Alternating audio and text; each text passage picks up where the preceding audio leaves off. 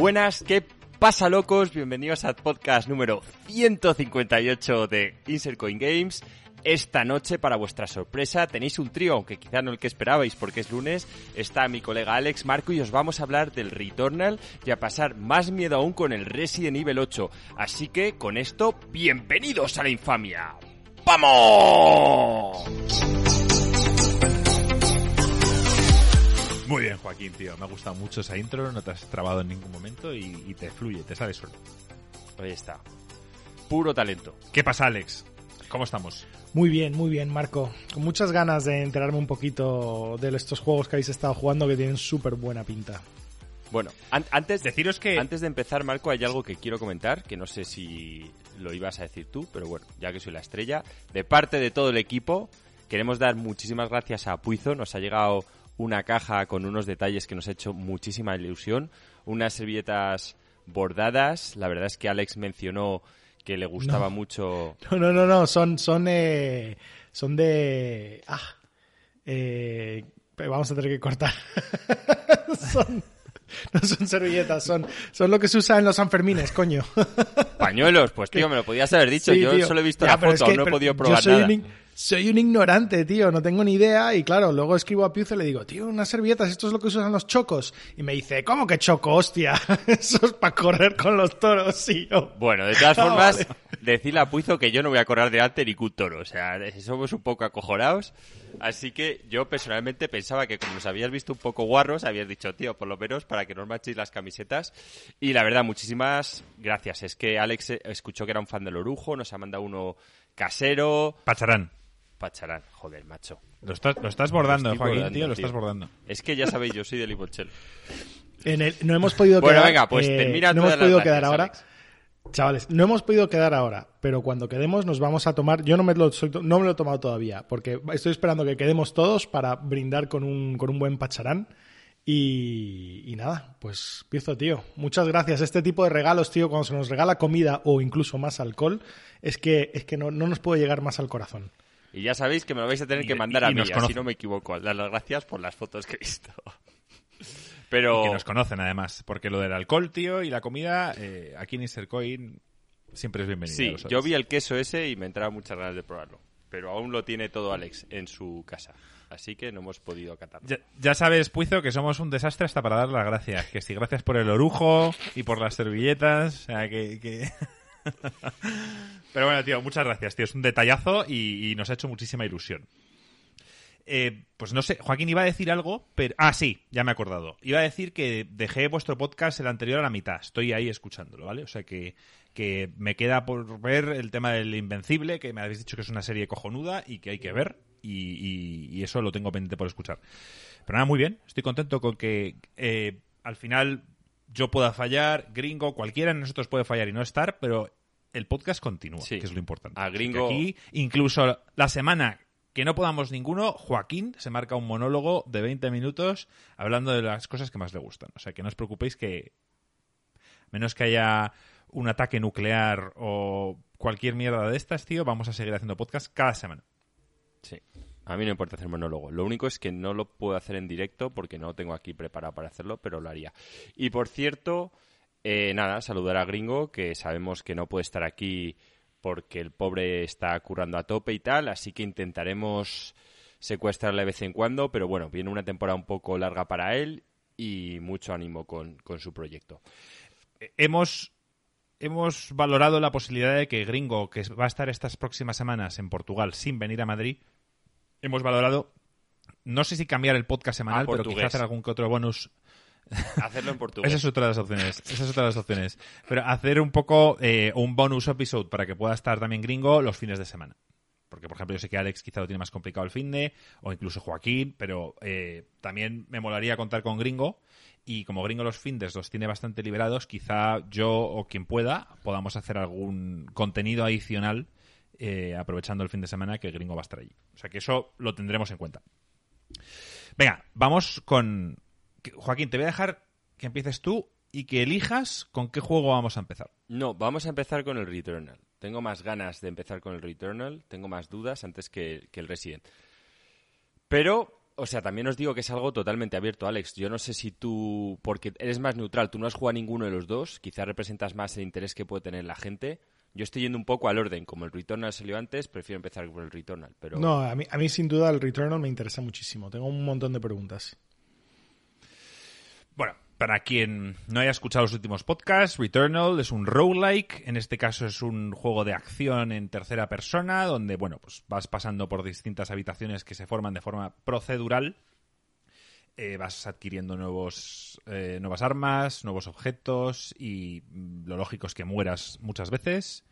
Yo parece ser que estoy muriendo más de la cuenta y, y, bueno, pues finalmente termines el juego, aunque ese no es el final. La historia es intrigante, la historia llama mucho Libre la atención. spoilers, ¿eh, Marco? Recuérdalo. Sí, no, a ver, eh, lo voy a decir desde ya. No hagáis muchas preguntas de la historia, solo voy a decir que la historia sigue siendo intrigante, te sigue llamando mucho la atención qué cojones pasa ahí, eh, el pasado de esta mujer, etcétera, pero no voy a decir nada más. O sea, creo que la historia hay que descubrirla cada uno por sí solo y además a mí todavía, o sea, yo no me, no me, no me he terminado el juego y por tanto yo tengo todavía muchas preguntas. Yo aún no, no sé por qué la tía está en ese Yo, bucle. O sea yo ya tengo un- una pregunta con el tema. La historia es, si mueres muchas veces, ¿tiene esos pequeños detalles del Hades que aún así, cada vez que vuelves, te aporta algo? Aunque sea poquito, a nivel de historia. O, o no, o está más hecho por capítulos y si mueres mucho, te creas unos espacios donde no estás recibiendo contenido. A modo de historia, estamos hablando, ¿eh? Diría que es más bien la, la- la segunda. Vale. no está al nivel de Hades en cuanto a, a la rejugabilidad y que la historia, mm, cada muerte te aporte algo nuevo a la historia. No, no llega a eso. Sí que hay pinceladas, hay cositas, pero no al nivel del Hades. De todas formas, yo creo No. que eso es pedir un poquito demasiado, ¿no? O sea, una de las razones que yo creo que Hades puede permitirse todo esto es debido a su estilo gráfico, pues digamos, mucho más sencillo y, como el- todo el énfasis puesto en el doblaje y tal. Yo no sé si un juego de este estilo, que es en tercera persona 3D, con, con tanto detalle eh, visual, ¿no? Tiene muchísimo trabajo visual. No sé cuán bien se prestaría a ese modelo. A ver, Alex, yo creo que no es tanto por los gráficos, es más por el concepto. Este te cuenta la historia de un personaje que está en solitario y ahí me parece muy difícil de alargar. Quizá en eso contribuye al miedo, pero en el Hades es el hecho de que haya tantos personajes en tu hall que siempre hay alguno que te pueda aportar algo nuevo. Yo creo que los tiros Sí. van más vas por ahí, porque estando la tía Yo creo que tienes toda la razón.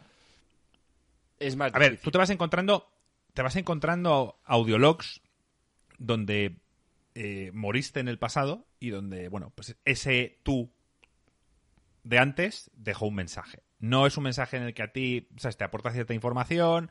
Entonces, hay veces que te los encuentras de forma random y siempre aporta algo nuevo. Pero, pero ya te digo, no es al nivel de- del, del Hades. O sea, no, Joaquín, estamos hablando de que cada vez que mueres tienes a seis personas con las que hablar y demás. Oye, sa- ¿sabéis que sería mítico hacer solo una vez?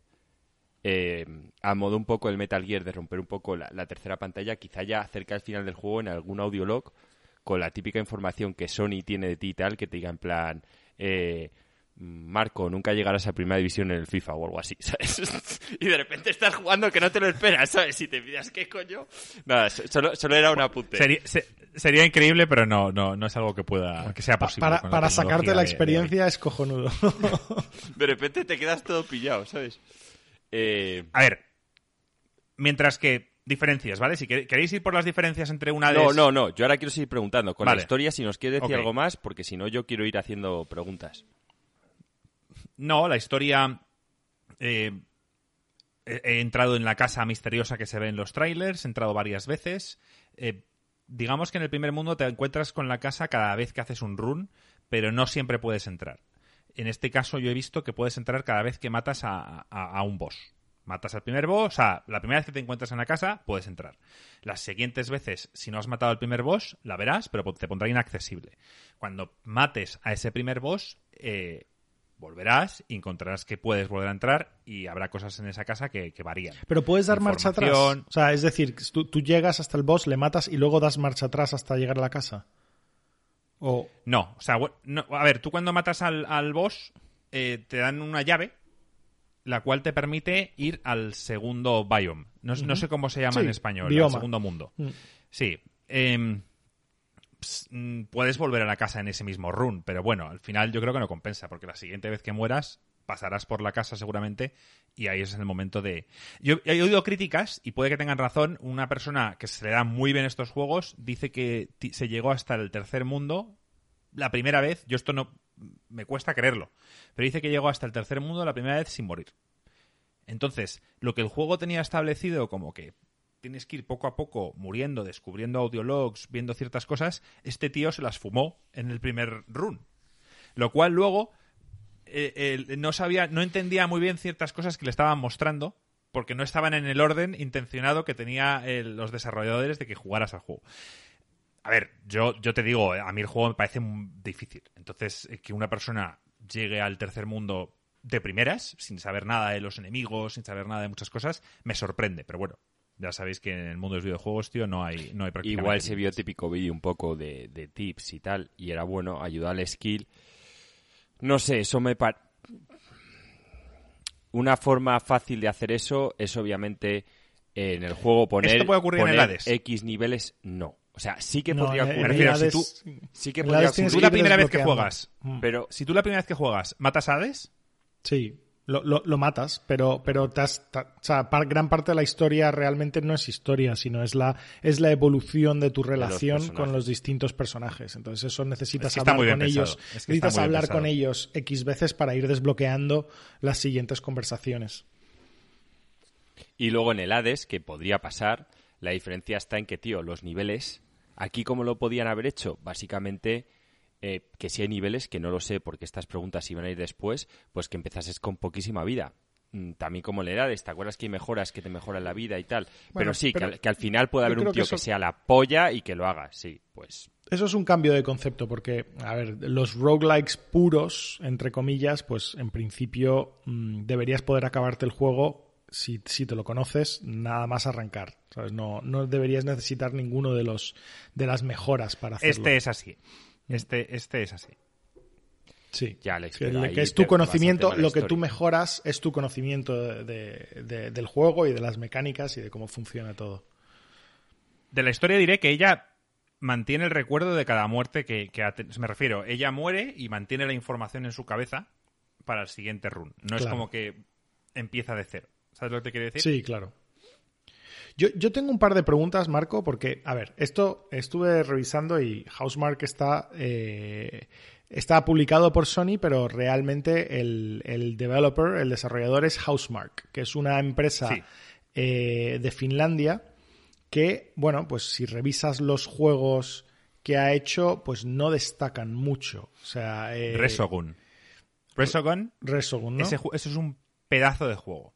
Pero, y además tiene muchas comparaciones con este a nivel de que, bueno, esto no deja de ser, acordados del US Squadron, por poneros un ejemplo, es, es un juego de naves en el que vas dando vueltas, tú te acuerdas, ¿no, Joaquín? Que vas dando vueltas y, y peleando con otras naves y al final es una locura, o sea, luces por todos lados, esquivando, distintas armas. Juego muy divertido que yo seguramente no hubiera jugado si no fuera porque lo regalaron en el primer mes de PlayStation 4 cuando regalaban los típicos juegos de PlayStation Plus. Este fue uno de los regalados en el primer o segundo mes de, de Play 4. Y me gustó muchísimo. Luego sacaron otro, que tendrás tú por ahí el nombre, Alex, que yo no he jugado. El Dead Nation del 2010. Es que estoy Dead revisando. Nation sí lo he jugado. Eso es un bullet hell eh, que lo compré además para la Play 4, pero que no le llega a dar mucho porque era un juego multijugador, juraría, y quise jugarlo con Joaquín y creo que Joaquín nunca quiso Sí. comprarlo. A ver, que, que es, que es un desarrollador que, que ha publicado muchos juegos, muchos de ellos con Sony, pero otros con Activision. O sea, han, han trabajado en Angry Birds, han trabajado en, en juegos tal, pero no.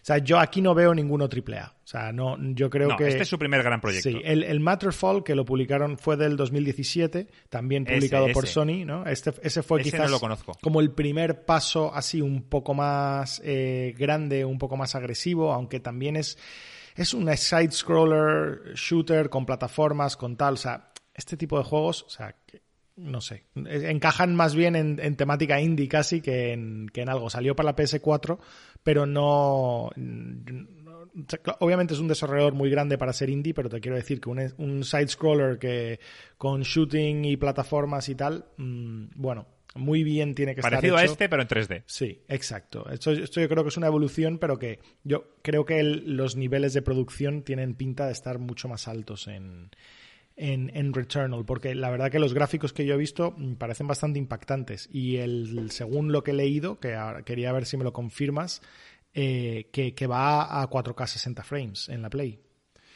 Lo de 4K no te lo puedo confirmar. Para mi sensación, sí. O sea, va a 4K, o por lo menos eso es lo que yo percibo. Eh, 60 frames, vamos, van como un tiro. O sea, eh, algún momento en primera persona dentro de la casa, cuando se refleja en un espejo. Hay muchos juegos donde deciden no hacer el reflejo porque digamos que tienen que hacer el mundo dos veces. Claro. Pero en este caso, eh, ellos lo hacen y ahí se resiente un poquito el, el frame rate. Pero, pero lo que es la jugabilidad y tal, eh, a 60 frames, vamos. ¿Y has encontrado bugs? Pues, alguno, eh, al típico enemigo que se ha quedado atascado o típico bicho que está como detrás del escenario. Nada, nada preocupante. Nada que digas, joder, me han jodido la partida. Sí que, sí que he tenido problemas. A ver, esto os lo cuento. Em, cuando salió el juego, esto a Joaquín no le hubiera gustado, hubiera sido una putada. Eh, si tú eh, dejas una partida a medias, no es como el Hades en el que puedes grabar en esa habitación y ya está. Si tú lo dejas a medias, no hay un guardado. Entonces, si das a la consola a descansar, rest mode, no hay ningún problema. Pero si la apagas, pierdes el, el- e- ese run, digamos, lo pierdes. Eh, han sacado un parche en principio que esto lo soluciona. Eh, yo sé que está aquí por aquí Frost y él está un poco más enterado. Yo que he estado jugando al juego, hubo una vez que tuve un crasheo, que de hecho estaba streameándolo aquí en el canal y, y se, me, se me cayó el stream, tuve que volver a streamearlo. Y pude volver a donde estaba, pero e- esta tarde he tenido un crasheo, el cual no me ha importado mucho porque estaba prácticamente al principio, pero sí que me ha sacado del juego y he perdido mi avance en ese run. Entonces, es un juego que, que te da a veces miedo. O sea, yo, yo, yo aconsejo que si, que si vas a hacer un run, hazlo. O sea, ten un tiempo por delante y bueno, evidentemente pueden ocurrir cosas, emergencias o tengas que salir de casa por cualquier motivo, lo dejas en rest mode o en start y, y- y te vas. Pero que sepáis que si apagáis la consola, lo que es apagarla, en principio hasta el último parche se perdía el progreso. Marco, más o menos cuánto Parece tarda ser- un run. Bueno, a ver, según tengo entendido, hay seis biomas. Yo he llegado al boss del tercero. Em, si. Es que hay que explicar varias cosas. Si, si, si tú lo que quieres es terminarte el juego, la historia, puedes ir un poco más a saco. Porque, digamos, os, os voy a hablar un poquito del proceso de, de cómo es una partida de, de- Da- de dale caña. Returnal. Tú empiezas, eh, la- evidentemente la primera vez todo es nuevo, vas encontrando armas, investigando, etcétera. Hay un momento que vas a llegar al boss, lo lógico es que mueras. Yo al boss al primero lo maté a la tercera, por poneros un ejemplo. Y una vez matas a ese boss, consigues una llave. Esa llave no la pierdes cuando mueres. A diferencia del equipo y muchas otras cosas, esta llave la mantienes. ¿Qué pasa? Que normalmente cuando luego cuando empiezas el segundo este siguiente run hay una habitación que normalmente está bastante cerca de la entrada en el cual te deja pasar al segundo nivel, al segundo bioma. Entonces tú ya aquí es una es una elección. ¿Qué haces? ¿Te recorres de nuevo todo ese primer bioma para cargarte bien de equipo tal y te vas al segundo o te vas directamente? Deciros que irte tan low level al segundo bioma sería un problema. Ellos lo, lo han medio solucionado dándote una serie de... te dan una especie de, de cura cuando llegas a ese segundo bioma nada más empezar el run y te dan unos niveles de arma. Joaquín antes preguntaba que si el personaje tiene niveles. No, el personaje no tiene niveles, pero las armas sí. Las armas tienen nivel 1, 2, 3, 15, etcétera. Entonces, las armas, evidentemente, es los atributos que te dan, el daño, eh, la precisión, etcétera. Entonces, no es lo mismo tener una misma arma de, nivel 1 que de nivel 5. No va a hacer ni el mismo daño, quizá no va a tener el mismo alcance. Y luego, dentro de cada arma, también hay habilidades secundarias que, que, que son random. O sea, te puede tocar un arma muy buena, pero con habilidades de mierda, o te puede tocar un arma en principio como la pistola que yo odio, pero que de repente en ese run en particular se convierte en la mejor. Un poco, Joaquín, ¿no te ha parecido al Hades? Porque en el Hades al final no hay Cells. tanta aleatoriedad. Con Sí, al Dead. Cells, exacto. Sí. Entonces, ¿Cuánto tarda una partida? Bueno, en mi caso, si lo que quiero es eh, avanzar la historia, yo lo hago, que no quiere decir que, esté bien hecho. Yo me suelo. El primer, el primer nivel me lo suelo hacer bastante para coger un poquito de chicha. Y, una vez llegas al tercer nivel, puedes pasar del 1 al 3. No tienes que pasar por el 2. Entonces, eh, paso del 1 al 3. Ahí, ahí- ahí hay un momento en el que sufres, porque tienes un arma de mierda y hasta que te cae alguna del nivel del bioma 3, pues puedes pasarlo mal. Eh, 20 minutos, 25, media hora. Eh, llegar al final del juego puede ser más tiempo. Puede ser bastante más tiempo. Por, si, si hay seis biomas, que es lo que yo he leído, eh, debe haber bastante más. O sea, puede ser Alex tranquilamente una hora, hora y, y media. Quizá. Está bien, está bien. Otra, bueno, no sé si, si quieres contarnos un poco más del juego, porque es que yo, Yo- tengo un yo par de preguntas más del tema técnico. De, de las armas. ¿Cuántas armas hay? Pues no lo sé. No lo sé ¿No has porque cogido, por ahora... ¿Crees que no has cogido todas? Sí, hay, hay- hay armas que, que No, sé. no, porque no digo aleatoriedad, no digo que un shotgun pueda ser de una forma u otra, te digo No, no, no, no, no he cogido cerradas. todas. No he cogido todas. Por ahora he cogido una pistola, un shotgun, un carabina, que es el típico auto, un rifle automático. He cogido una que parece un poco un lanzacohetes. He cogido otra que, que lanza una especie de veneno que va dando dots a los enemigos. He cogido otra que es como una ametralladora, pero que hace mucho menos daño, pero las balas van un poco teledirigidas. He cogido otra. Hay muchas, hay varias, y yo creo que no hemos llegado al final. Sé que hay una en la que puedes cambiar completamente la estrategia y es como dejando minas en el suelo y haciendo como caminos para que los enemigos pasen. O sea que, que sé que hay bastantes armas y eh, objetos. Deciros que hay un currency, una moneda que no pierdes de run a run, que se llama Ether, y este Ether de primeras, eh, al principio del juego, es un poco como el Dead Cells, Joaquín. Te deja desbloquear de forma random un artefacto. Los artefactos te dan atributos a ese run. Por ejemplo, un 10% más de daño o eh, las curas son un 25% más eficientes, cosas de estas. Entonces eso lo desbloqueas utilizando este Ether, lo desbloqueas para ese run, pero luego lo metes en el pool general que cuando tú vas avanzando por el escenario te puede aparecer ese que desbloqueaste anteriormente. ¿Y todos Ya. compensan meterlos o no? Sí, o sea, yo al final, como tú no sabes qué estás comprando, tú al principio te piden tres Ether y compras, compras, compras. Cuando has avanzado un poco en el juego, te piden cinco. Compras, compras. Y hay un momento en el que te piden siete, que es donde estoy yo ahora. Y yo creo que sigue mereciendo la pena. Tú al final lo que quieres es desbloquear todas las opciones y que haya que se randomice cuanto más Claro. el juego. Ahí no tienes la Ese Ether- estrategia que tiene el Dead Cells, por ejemplo, que tú puedes decidir desbloquear algo o no, dependiendo, porque claro, en el Dead Cells sabes qué es lo que vas a desbloquear antes. Entonces, si tú ves que, por ejemplo, son los, las zapatillas espartanas, que es un arma roja que, que es, que es Es muy mala. mierda. Te si- recomiendan no cogerla. Claro, lo, Sí. lo lógico de si eres un buen jugador del Dead Cells es nunca desbloquearla. Nunca pagas para el desbloqueo y entonces nunca te puede caer. Entonces, cada vez que el juego te va a tirar un arma roja, te va a hacer aleatoriamente entre las armas rojas que hayas desbloqueado. Si solamente has desbloqueado armas buenas, pues solo te tocarán armas buenas. En este caso no va a haber la, la- la cantidad de armas que, que podemos encontrar en el Dead Cells, pero yo creo que habrá las suficientes y con los suficientes disparos alternativos y demás como para que Hombre, ya, ya no de por lo que has, repitiendo siempre el mismo arma. ya de por lo que nos has contado he visto bastante variedad. ¿Hay alguna forma de modificar las armas? O sea, que habilidades especiales que te cambian un poco lo que hace el arma o, o que... Sí. Eh, aquí entra un poco el DualSense. Se hace un poco extraño al principio. Tú cuando quieres disparar, hacer el disparo primario del arma, eh, aprietas el gatillo izquierdo y hay un punto en el que el mismo mando te ofrece una resistencia. Te dice, vale, hasta la mitad del gatillo, disparando con el gatillo derecho, es el disparo normal del arma. Para entrar en el disparo alternativo, tienes que darle más fuerte y a empujar, digamos, el gatillo izquierdo hasta, hasta abajo. Ahí ya se, se mm, suelta el disparo alternativo, que en este caso también es random. Hay veces que es uno que rompe escudos, hay otro que mm, son disparos teledirigidos, etcétera. Hay otro que es muy bueno para mobs cuando te estás cuando están todos encima tuyo, son típicos mobs, uno que tiras un rayo que arrasas con todo lo que esté cerca tuyo en plan trash mobs, etcétera. O sea que hay variedad también en ese en ese sentido. ¿Y es, ¿Y es práctico lo del DualSense o no? Sí. hay que acostumbrarse. Si de primeras te raya, en plan, joder, tío, no me mola, bueno, pues puedes quitarlo. Pero, en este caso creo si que... lo quitas, ¿cómo lo utilizas? Porque has dicho que depende de la resistencia. Pues supongo que por ahora creo que el R1 el R1 no tiene, no tiene ninguna función en este juego. Supongo que, que te lo pueden poner en ese botón. Por ponerte un ejemplo.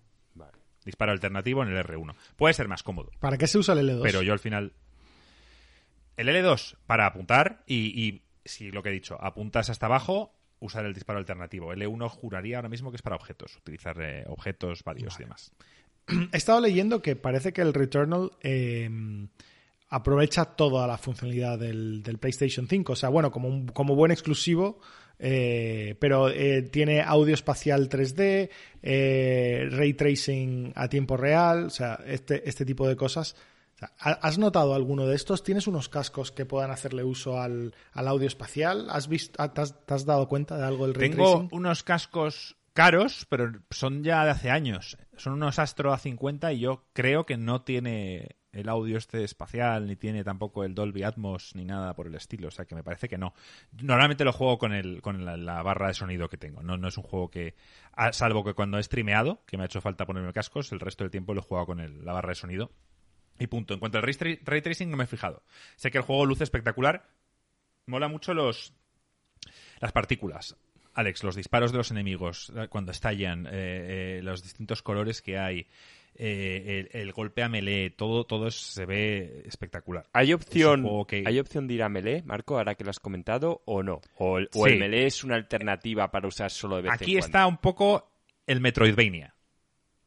Este es un juego parecido a un Metroid en el sentido de que vas adquiriendo nuevas habilidades según vas pasando de niveles. El, si no recuerdo mal, el, el primero que te dan es el disparo alternativo, luego te dan el golpe a melee, que es muy fuerte. Un golpe a melee sirve para matar a trash mobs, básicamente los típicos que, que son molestias. Con un golpe a melee los matas, que normalmente suele compensar. Y en enemigos un poco más fuertes sirve para stunearlos. Te acercas a ellos, les pegas la hostia, ellos como que se caen al suelo y tienes que aprovechar esa ventana para dispararles. Cada enemigo tiene una especie, bueno, no sé si cada enemigo, pero la mayoría de ellos tienen, tienen puntos débiles. Tienen zonas que te marcan un, un cuadrado rojo y que si les disparas a esa zona les harás más daño y en el caso de que no les hayas stuneado con el melee, les stunearás si les das de forma constante al punto rojo. Lo que está diciendo Kelvin en el, en el, en el chat, eh, la, la lluvia cayendo se nota en el mando, en el DualSense, es espectacular. O sea, notar cuando empiezas el pa, pa, pa, pa, pa, los toquecitos que te va dando el mando y que sientes por todos lados que está cayéndote la lluvia, es algo que, que está muy logrado. Vaya, pues al final sí que me va a dar un poco de envidia. Ya dijimos que el juego pintaba bien en cuando que ha ido de menos a más por las impresiones que hemos estado viendo, pero todo lo que has dicho me, está gustando bastante. ¿Te alegras que sea en tercera persona en vez de en primera? Sí, sí, sí. Este es un juego claramente en tercera persona. O sea, que no, no lo vería en primera persona. Eh, como te iba diciendo, Joaquín, el melee lo consigues un poco más antes. No, no, tardas mucho en conseguir el melee. No sé si son uno, dos, tres runs, pero lo consigues rápido. Hay otras habilidades, por ejemplo, en el primer mundo, hay zonas que son inaccesibles. Dices, bueno, yo ahí no puedo llegar. Esto yo no lo considero un spoiler, pero bueno, ves unas zonas altas con un, iconito arriba de color naranja y tú, vale, eso claramente es una zona que hay que usar un gancho o algo por el estilo. Eh, he tardado en desbloquearlo, pero una vez lo desbloqueas, como has visto tantas veces ese primer mundo, joder, el, ir a esas zonas nuevas y descubrir partes nuevas de, un mapa donde has visitado tantas veces, oye, pues aún así te sigue apeteciendo dar vueltas por ese primer mapa que estás hasta los huevos de él porque has muerto cien mil veces. Que también quería hablar yo de eso. Hay gente aquí, me estuvo contando Frost, que hay gente que se ha acabado este juego en 16 horas. O que la media eran 16 horas. Yo, tío, llevo como 20 y, estoy muy lejos de terminármelo. Entonces, eh, ya no sé si es eh, que yo soy es especialmente malo, si soy muy calentado. A, a ti este juego, Joaquín, se te haría bien porque puede ser sucio te permite ser sucio. Te, eh, puedes usar muchas columnas, puedes eh, moverte mucho por el escenario. Es más, hay veces que puedes irte de una habitación a otra en la cual los enemigos no te siguen y algunos se amontonan en la puerta. Puedes utilizar estrategias un poco sucias, cosas que a ti te gustan. Saludamos a Gringo, que ha entrado ahora en el chat y ya que no estaba no ha podido estar hoy en el, en el, en el directo, pues bueno, pues Bueno, está aquí. co- comentar una cosa que ya dijimos en el. Bueno, pues esto fue el vídeo que hacemos nosotros de Señores Ya lo Loco, que nos ha comentado también Kelvin. Y es que sí, este juego está influenciado por toques de Lovecraft y también, sobre todo, de Ridley Scott por el tema de Alien. Eso a mí me encanta, lo comenté en el vídeo. Y es un tema que ahora Marco nos hablará de la ambientación, pero que a mí me echaba muchísimo para adelante. Porque los que de- ya seáis seguidores del canal sabéis que a mí el espacio es algo que me da muchísimo miedo. La ciencia ficción es algo que me encanta y la combinación de esas dos cosas en un videojuego o en películas bien hechas me parece fascinante. De Lovecraft no puedo hablarte nada más allá de lo que tú me hayas comentado. O sea, lo de Chulú y todo esto, sí, tiene un, tiene un aire, ciertas cosas. Pero me recuerda bastante más a mí personalmente a Alien. La música es espectacular. Eh, y es que iba a decir cosas de la historia, pero no, no lo voy a decir nada. Sí, yo, yo creo que la gente que lo, lo marca, muchas veces cuando te dicen inspiraciones de Lovecraft, pues va- te vas directo a los monstruos, ¿no? A los monstruos, los tentáculos y tal, pero realmente Lovecraft está muy, muy realmente centrado en, en lo que de realmente le define es el horror cósmico, ¿no? Que, que el universo es muy grande y que nosotros somos totalmente in- insignificantes en, dentro de eso. Y eso es un poco el, el momento real Pues de, sí. de Lovecraft. Pues, pues sí, entonces es Lovecraftiano 100%. Decir, a ver, el gameplay, Joaquín, es espectacular. O sea, tienes un dash, un, esquive rápido, el esquive eh, te hace invulnerable durante ese segundo. Entonces, todos estos rayos que te lanzan, muchas veces eh, tiendes en los juegos a esquivar hacia atrás o incluso hacia los lados, cuando aquí lo que te están haciendo un poco es esquivar hacia adelante. Te están disparando un montón de balas por todos lados y tú esquivas hacia adelante porque quieres matarlos cuanto antes, porque si no se te van a acumular muchos, y sobre todo porque las monedas que sueltan, que luego podrás utilizar para comprar distintas mejoras, Desaparece. desaparecen. Exacto. Entonces, puedes hacer una estrategia sucia, aquí es donde creo que... que- Pero que pierdes pasta. Penalizan un poco, penalizan un poco el juego más sucio de quedarme atrás y demás, sí, vas a pasarte la sala, pero no vas a coger todas esas monedas que vas a necesitar para aumentar la vida, por ejemplo. Me hablabas antes de la vida. La vida se puede montar. Tú, cuando encuentras resinas por el escenario, si no tienes... Hay algunas que, simplemente te curan. Y otras que al lado de la vida hay tres barritas que al, al coger una de estas resinas te aumenta una. Cuando consigues tres de estas, te aumenta un poquito la vida. Un poquito. Te la va aumentando poco a poco. Si tú tienes la vida entera y coges una de estas resinas, ya sea para darte vida, entre comillas, o para aumentar la vida en general, si estás con la vida completa, te van a aumentar la vida.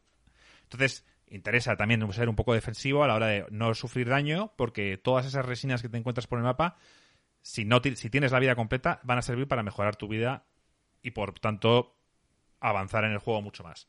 Hay otras formas de mejorar tu vida. Hay, eh, para mí lo básico eh, en el bioma 1 es, aunque quieras tirar directamente al bioma 3, es tirar lo suficiente para conseguir 325 monedas, echarlas en una máquina que te aumenta un 25% la integridad total del, del personaje. Para mí eso es básico. Lo hago siempre y voy un poco con un poco más de vida al tercer bioma, que es que he tenido ya varios encontronazos con el tercer boss y por ahora lo veo pasable. Si- el segundo me ha costado Y siempre saltas más. ya del primero al tercer bioma. Ya no haces el segundo. Eh, me metí en un foro para ver qué hace la gente y, y lo dejan un poco a cada uno. Dicen, a ver, si lo que quieres es... Si estás muriendo en un boss y lo que quieres es ver sus distintas fases, lo lógico es que vayas pelado, que en vez de ir a matarlo, vayas a ver las estrategias posibles, a ver fallos, a ver, a intentar sobrevivir más que a matarlo. Y entonces, pues oye, pues vas a poder ir avanzando poco a poco para matar a este boss. Ahora, si tú ya sabes más o menos, Joaquín, cómo matar a ese boss, yo recomiendo pégate una buena vuelta, vete al primer bioma, vete al segundo, equípate bien, coge todo, vete al tercero y de repente te vas a encontrar con una situación mucho más agradable y sencilla. Vale. Vale, vale, ya me está quedando bastante con, con la copla, eso que te permitan saltar, ¿no? Si compensa, ¿no? Ya estoy viendo ahí un poco que es un me recuerda también que, aparte de la cura, el astronauta, que es uno de los bueno, artefactos que puedes comprar, eh, es una vida extra, como pasa en el Hades. Pues es una vida extra, pero no con la vida a tope. Se te regenera un poquito la vida. O sea que es, es- es un second chance, si quieres llamarlo. Un second win, que se llama, ¿no? En, en el Borderlands. Sí, un, un Resurrection, pero a un 20% Sí. o algo así. Vale. Pues bueno, ya nos has hablado de las armas, nos has hablado del gameplay, los bosses. Los bosses, yo me encontré en el Hades, por ejemplo, que al principio me parecían un muro súper difícil y luego prácticamente los machacaba. Aquí te has encontrado lo mismo, o sea, si llegas ahora al segundo boss, ¿sabes que lo vas a matar o puede que te mate? El primer boss tengo dudas porque lo maté a la tercera y no me pareció excesivamente difícil, pero, pero bueno, eh, sí, te diría que lo podría matar con bastante facilidad. Y el segundo, que me ha costado la vida, los que me vieron el directo pudieron ver que morí varias veces y que no conseguí matarlo en ninguna, esa misma noche lo conseguí matar y, te diría que sí, que ahora con solvencia lo mataría. O sea, eh, quitando la tercera fase, que es un poco locura, que es mátalo cuanto antes porque ves bolas y rayos por todos lados y es básicamente reviéntalo. O sea, mm, mientras que la primera y la segunda es eh, esquiva, tómatelo con calma eh, y, y básicamente no te quita vida, la tercera vas a empezar a sufrir. Entonces, en mi caso, lo maté reventándolo. O sea, en plan, sufriendo daño, y aguantar, ¿sabes? Y, y olvidarme un poco de, de la integridad del personaje e ir a saco, que es lo que me hizo matar. O sea, que veo Y que, el tercero- veo que el segundo no y lo el tienes tercero- controlado. Podrías morir. Sí, podría morir, sí. Sí podría morir. En esa tercera fase, si, si he sido descuidado en la primera y segunda fase y no tengo suficiente vida, en la tercera podría morir. Sí, porque el tío se vuelve un poco alocado, mientras que es un boss que se mantiene la distancia y tranquilamente puedes dispararle a lo lejos, en la tercera fase se pone en la, en la arena y aparte de todo lo que te está lanzando, te ataca a melee, es, es difícil. Es un boss complicado, a mí me ha costado bastante. Y el tercero tiene pinta, ha llegado a la segunda fase dos veces y, bueno, tiene pinta de ser complicadillo. Y algún que otro vídeo he visto de reviews de, de bosses posteriores y parece una jodida locura. o sea, ves ahí tantas luces que eso parece eh, Joaquín un garito a las 4 de la mañana. Vale, vale. Pues. Bueno. Me, me está gustando, a ver, porque además a mí estos juegos no me importa que, que me duren, la verdad. No, no tengo ningún problema en sí. Mientras la experiencia. Claro, yo lo estoy disfrutando. Mientras la experiencia sea divertida, pues oye, cuanto más dure, mejor. El, el combate. Yo- Di, di, di, Marco. ¿Sí? No, no, di, di, Alex, di. Ah, Según lo que me has contado, a mí me parece que el, el combate suena muy divertido. O sea, combate a disparos, tercera persona, un poco frenético. O sea, no sé, cuéntame un, un poquillo si, si, si voy bien, si voy mal. O sea, ¿hay algún juego al que le Lo podrías acabas de resumir. Lo acabas de resumir perfectamente. Ah, Juego de disparos, frenético, de acción, donde cada decisión importa, donde hay veces que, que tienes que dejarlo todo y buscar vida por el escenario como un loco, donde hay veces que tienes que esconderte en una esquina y aguantar, donde hay tres o cuatro pantallas que tienes tres teques de vida y estás acojonado, o sea, te encuentras con las situaciones cada vez, o sea, son, son muy variadas las situaciones que te puedes encontrar.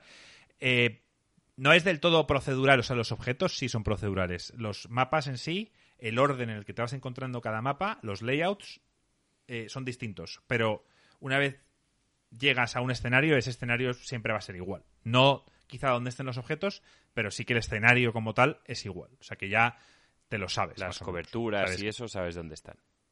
Sí, sí.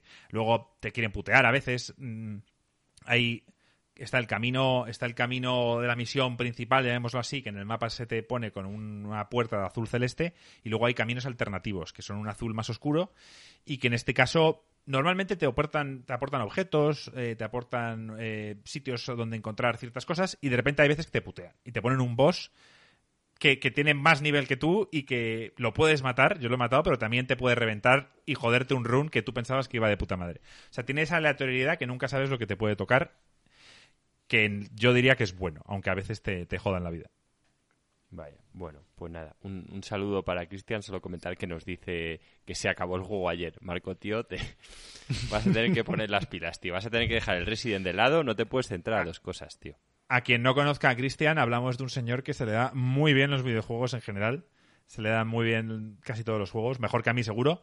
Y yo estoy sufriendo, Cristian, que lo sepas. Eh, estoy en el tercer boss y, oye, también es verdad que cuanto más me dure, mejor, porque estas sequías que hemos tenido, pues al final, si no me aburre y no me desespera, que por ahora no lo está haciendo, pues si me está durando un poquito más, pues yo que me alegro. ¿Hay muchas armas automáticas o voy a tener que estar mucho tiempo dando el gatillo? Te va a encantar esto, Joaquín, porque la, la pistola también es automática. Oh, qué gusto. La pistola, la, el rifle, hay alguna que, que no es automática, pero bueno, que es de. que es de. son, son más bien un rocket launcher, son, son de darle al gatillo y esperar. No os ha hablado de la, de la carga. La, la- la función que tienen los Gears of War. El hecho de disparar y tener que cargar con la barrita. Sí. Esa la tiene este juego. Uf, eso a mí, Disparas- eso a mí me estresaba un poco, pero bueno. ¿Qué- Depende mucho ¿Qué arma. ventaja Eh, te da cuando como lo una- cargas bien? Nada, pues la recargas mucho más rápida, evidentemente. O sea, si no tienes que esperar toda la barrita para que el tío haga la animación, de, la mujer haga la animación de recargar, o si no, darle rápido y recargar el arma directamente.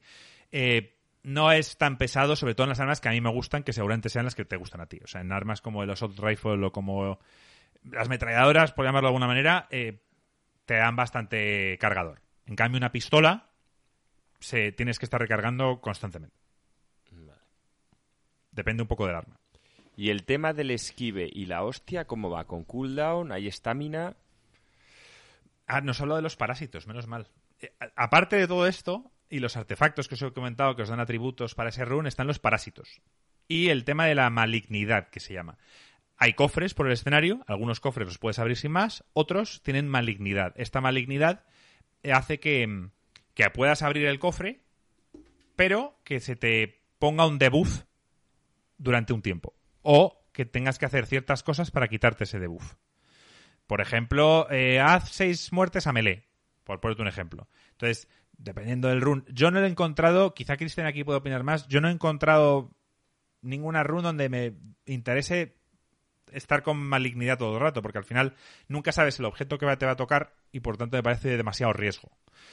Pero, por ejemplo, hay objetos donde hay uno de los objetos que se llama te quita todas las malignidades. Por tanto, si tienes ese objeto, pues oye, ve abriendo por el escenario, pum pum pum, vete a aguantar y cuando ves que de repente tienes dos o tres que ya ves que son jodidas, haces pa y te las quitas. Entonces, hay mucha, hay mucha estrategia, Joaquín, y, el tener que estar constantemente pensando cómo vas a, tirar este run. Los parásitos que os decía son, bueno, pues eso, parásitos que te puedes meter en tu cuerpo, que te dan un bonus, o sea, te dan un buff y un debuff. Por ejemplo, te dice, eh, la cura se aumentará en un 25%, pero eh, te harás daño al caer de una gran altura. Bueno, pues, pues dices, bueno, pues mira, yo no solo tirarme de grandes alturas, estaré pendiente. Entonces me interesa, porque a mí me interesa mucho cuando encuentre una vida curarme ese 25% extra, pero bueno, tendré que tener cuidado de no estar saltando. es el típico de run que te caes de un precipicio y... Y lo que te he contado de, del esquive y la hostia, si tienen cooldown... Ah, sí. El esquive es. Bueno, tiene un cooldown de, de un segundo. O sea, eh, haces un esquive y, y el juego es suficientemente frenético para que no puedas abusar de él. Si tú no puedes estar esquivando todo el rato porque te vas a comer hostias.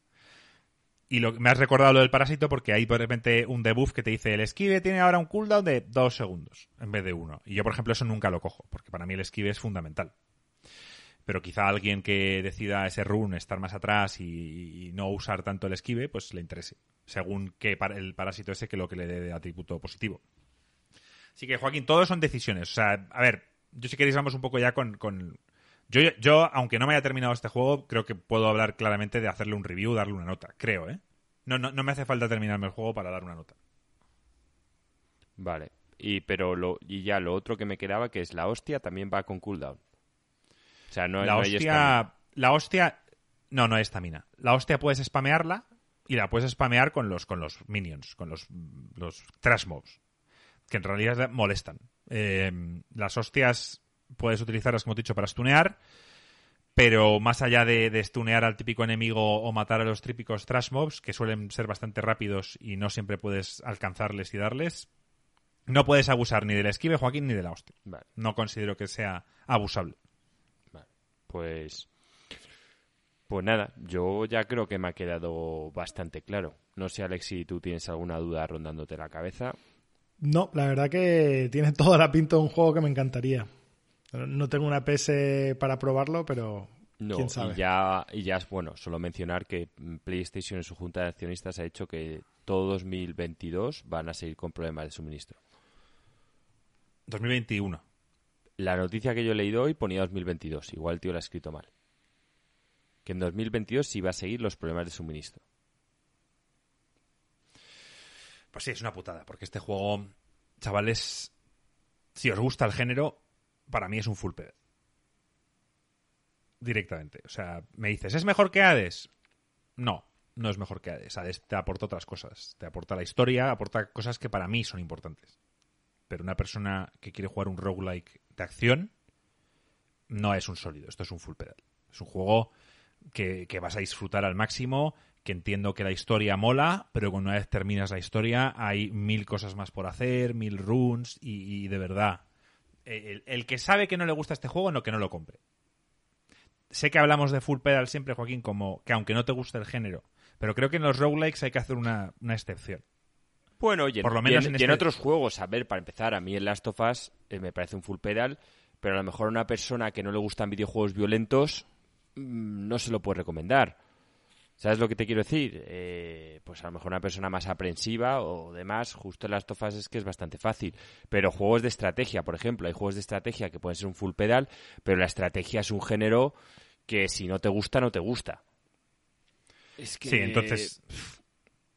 eh, si, si no te llama el juego, tú ves un tráiler, ves un gameplay y dices, joder, es que esto eh, me parece demasiado difícil. Eh, no me veo con la paciencia de, de- de morir constantemente y mira que yo muero, ¿eh? Pues, pues para ti no es este tipo de juego. Eh, Cristian aquí nos está diciendo, Hades me parece mejor roguelike. Esto es una mezcla entre, entre un roguelike y un Metroidvania. Efectivamente. Para mí esta experiencia es, es un full pedal. Es un juego que si te gusta el género, bueno, lo vas a... O sea, me sorprendería mucho, Joaquín, que a ti o a Alex. Quizá Alex me preocupa más por el hecho de que sea de disparos y, que sea tan rápido en cuanto a reflejos y, que de verdad es una locura muchas veces en cuanto a la cantidad de proyectiles que van hacia ti y, puedes decir, joder. Yo sé que, por ejemplo, a Alex le puede gustar mucho más el Hades porque es una vista cenital, desde arriba, está más acostumbrado. No lo sé. Pero, pero yo creo que, que, que pocos roguelikes hay como, como, como Returnal. Bueno, pues yo tengo ganas de jugarlo, ¿eh? Lo que pasa es que le diré a la gente que, que no sé cuándo lo podré jugar. Eh, dado que la play Pues- está difícil, bueno, ya la conseguiré tarde o temprano. Y cuando lo tenga, pues nada, lo, lo jugaré. Yo, pues, otra vez pasamos... Alex, tú creo que lo tienes también ya todo claro, ¿no? O- Sí, sí, adelante, vamos a pasar al, al siguiente juego. Sí, pensaba yo, estaba preocupado yo con el tiempo y llevamos prácticamente 47 minutos hablando de, del Returnal. Así que vamos a pasar con el siguiente juego que hemos estado dándole bien duro. Yo la verdad es que mi, novia me ha dicho, oye, te estoy dejando viciar de tanto porque nos vamos mañana de vacaciones. y entonces, como no vas a poder jugar, dale lo que quieras. Yo he usado un poco este podcast de excusa y he dicho, oye, que yo tengo podcast y tengo que hablar de estos juegos. O sea, no puedo dejar a toda esta gente sin saber nuestras opiniones de tanto Returnal como Es- Resident Evil. Media 8. España no va a dormir, ¿sabes? Si, si Marcos me se va de debo, me debo a ellos. Así que le he dado duro. Eh, Resident 8, Joaquín, empieza tú.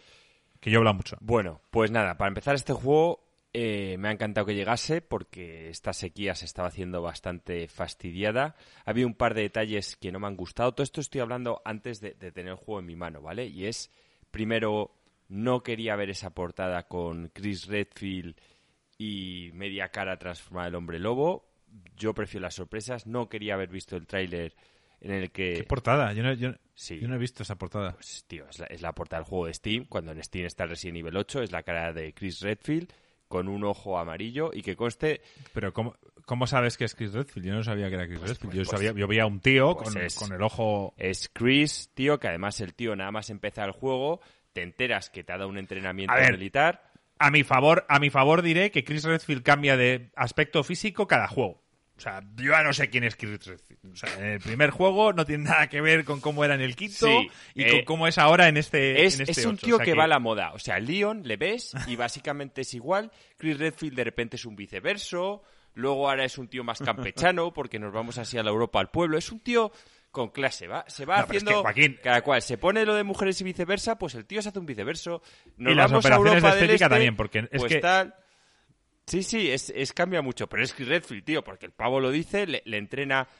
Hay co- detalles que. Pues que yo no lo sabía. Que tienen sentido, porque nada más. Esto no. No voy a hacer spoilers porque parecidos que yo he jugado muy poco, ¿vale? Llevaré unas cuatro horitas de juego. O sea, eh, y además a mí. La mitad yo- del juego. No, no, porque lo dejé en pausa un tiempo y a mí me gusta mucho investigar. O sea, yo no voy directo a la historia. En estos juegos me gusta mucho, además me enteré que había caza, que eso es bueno y malo. Ya os explicaré también por qué. Pero bueno, no me gustó ver en un... En un- y eso que es la primera escena del juego, ¿vale? Pero ya sacaron un tráiler que Chris Redfield viene y se lleva a tu hija. Y yo, tío, si es la primera escena del juego, ¿por qué coño me la enseñas en un tráiler? Ahora ya de repente empieza el juego, ¿vale? Estás tú en tu casa con tu mujer y tu hija y yo ya estoy jodido porque sé lo que va a pasar. Es que Joaquín, vale, pero estás criticando. el marketing, estoy criticando el puto marketing. Sí, no pero es porque tú has sí. decidido ver el, el tráiler, pero aquí hay gente que quizá ha hecho un media blackout. Que la acabas no de a joder. ver eso. A ver, que sí, que, que has jodido los primeros cinco minutos del juego, pero a mí, en un podcast, me joden el principio del Last of Us y, y me cabreo. Pues bueno, pues a mí es lo que comenté, no, no me gustó nada. Y yo para empezar ni quería verlos, los vi por el canal, los trailers y por poder comentar en el Siros Ya Loco qué opinamos. Vale, fuera de eso, ya aquí ya no va a haber más spoilers, salvo hablar de Lady Dimescu. Ruffer y Gringo están indignados porque les has spoileado el inicio del juego. Bueno, pues nada. Sale en los trailers que sacaron ellos. Pero nada, deciros que básicamente el Resident Evil 7 se nota que está inspirado en el Resident Evil original, en el Resident Evil 1, y este se nota de leguas, ya lo comentamos Marco y yo hablando en el en, bueno, en podcast anteriores y tal, que nos daba la impresión que iban a tirar un poco del Resident Evil 4 y no, ya me he leído hasta entrevistas que el tío dice que su fuente de inspiración sin duda es el Resident Evil 4. Bueno, a ver, el Resident Evil 4 hay que decir que fue en España. Eso es algo que, bueno, si eres español o, o hijo de Roma como yo, pues la verdad es que me sentí bastante bastante eh, Identificado con el pueblo no, y los doblones. No, porque bueno, me refiero que luego los doblones sí que eran españoles de la Edad Media, pero tal, el acento era mexicano, que bueno, pues mira, tampoco voy a pedirle peras al olmo, pero bueno, por el uniforme de la Policía Nacional acertaron con él y tal, tenía sus pequeños detalles. No se equivocaron en la bandera. No, sí, la bandera era correcta. Y bueno, pues, pues me hizo mucha gracia. Aquí han pasado de tercera persona a primera persona. ¿Cómo? No entiendo. El 7 también es primera persona. Sí, pero el 4 no. O sea, estoy con respecto al 4. En el 7 la migración la toleré bien. Aquí que hay exteriores, que hay momentos que tienes que intentar correr y tal, yo habría preferido un tercera persona. A ver, yo también. Pero porque mi tolerancia para los juegos de terror se va cayendo por los suelos. O sea, empiezo a, empiezan a no gustarme ciertas situaciones en un juego de terror. Empiezo a no disfrutar con ellas. Y todo se agrava en, en primera persona. Entonces, sí, es una cosa positiva porque si lo que quieres es pasar miedo, la primera persona te va a hacer que estés más inmerso, pero en mi caso particular hay ciertas escenas, que luego ya iremos con ellas, Joaquín, sin spoilear, que, que a mí personalmente me estresan demasiado. A mí hay escenas que me estresan, pero no me dan miedo. Y os diré cuáles son. Las.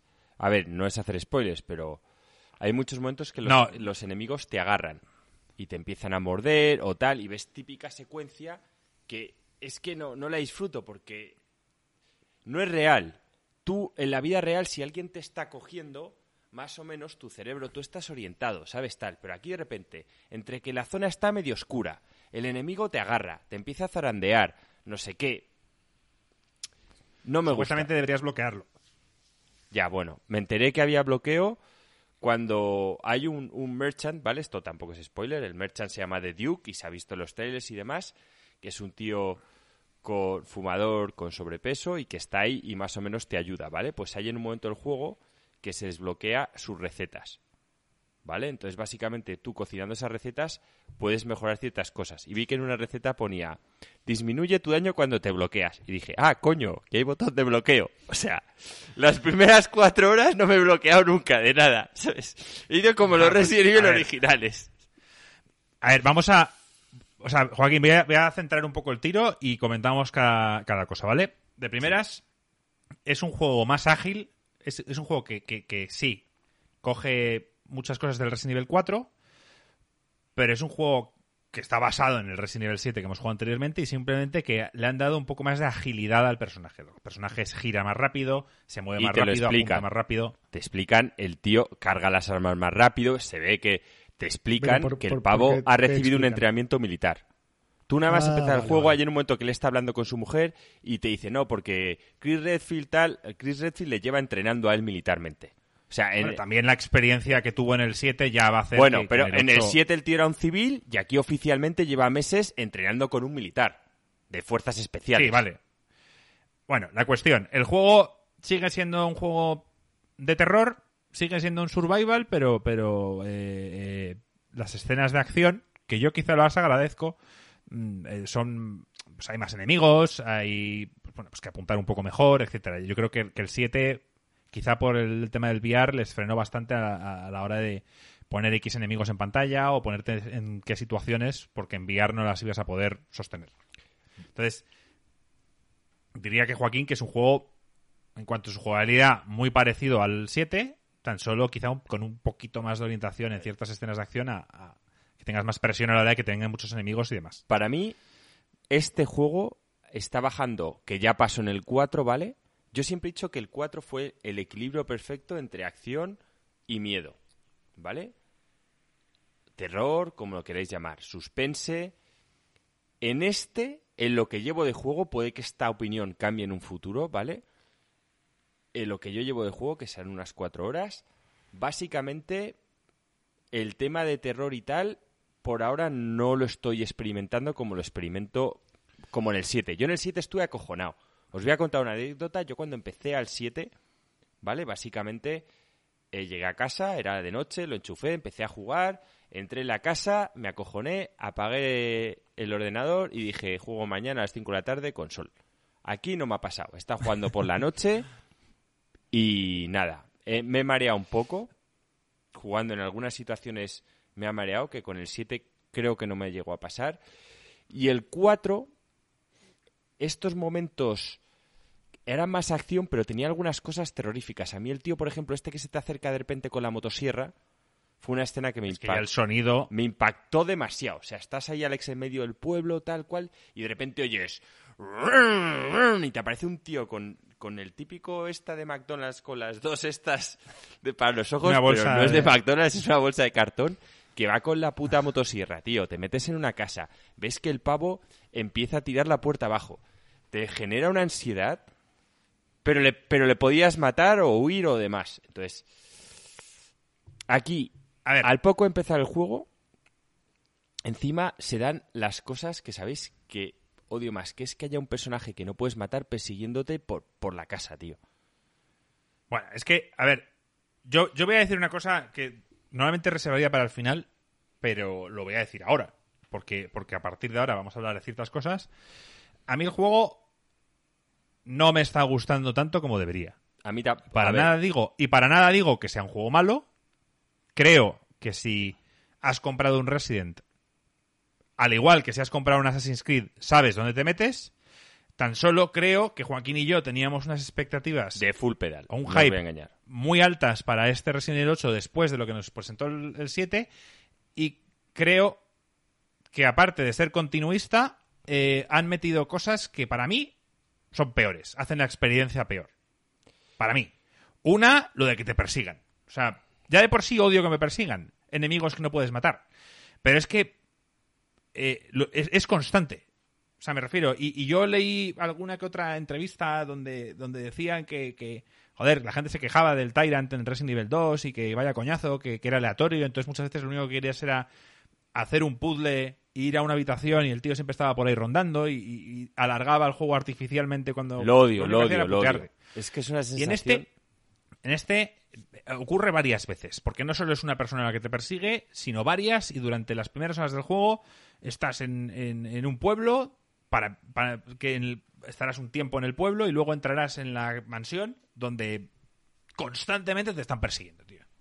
Y, y estás andando y "Eh, aquí estás y empieza y lo único que tienes que hacer es correr porque yo la primera vez me puse a pegar tiros y esto es lo que hacen es lo de siempre no sirve para nada pero no te Pero pierdes la munición. no sí pierdes la munición tampoco sabes si está funcionando y al final cuando llevas ya un seis tiros de escopeta dices vale tengo que huir de aquí tengo que buscar una salida entonces es, es que es constante durante las primeras horas de juego y a mí eso me, jodía. Y luego la tontería de siempre. O sea, me está persiguiendo, me meto en la habitación donde está el Duke y ya se acabó. Ya no te persigue. Es que eso también te quita mucho, para que Alex lo entienda, eh, tú sabes que en todo Resident Evil, Alex, está la típica habitación que tiene la máquina de escribir donde puedes grabar y tiene la típica musiquilla hasta especial, ¿sabes? Y ahí nunca entran los enemigos.